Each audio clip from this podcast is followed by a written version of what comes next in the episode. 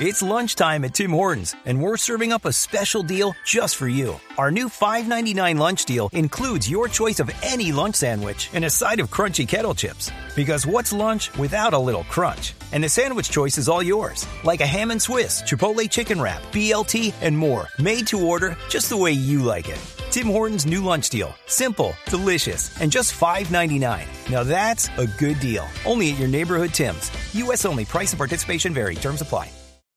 En noticias internacionales se siguen conociendo nuevas hipótesis sobre el estado de salud del copiloto del avión de Germanwings, señalado de ser el responsable de la tragedia en los Alpes franceses. Detalles con Diego Monroy.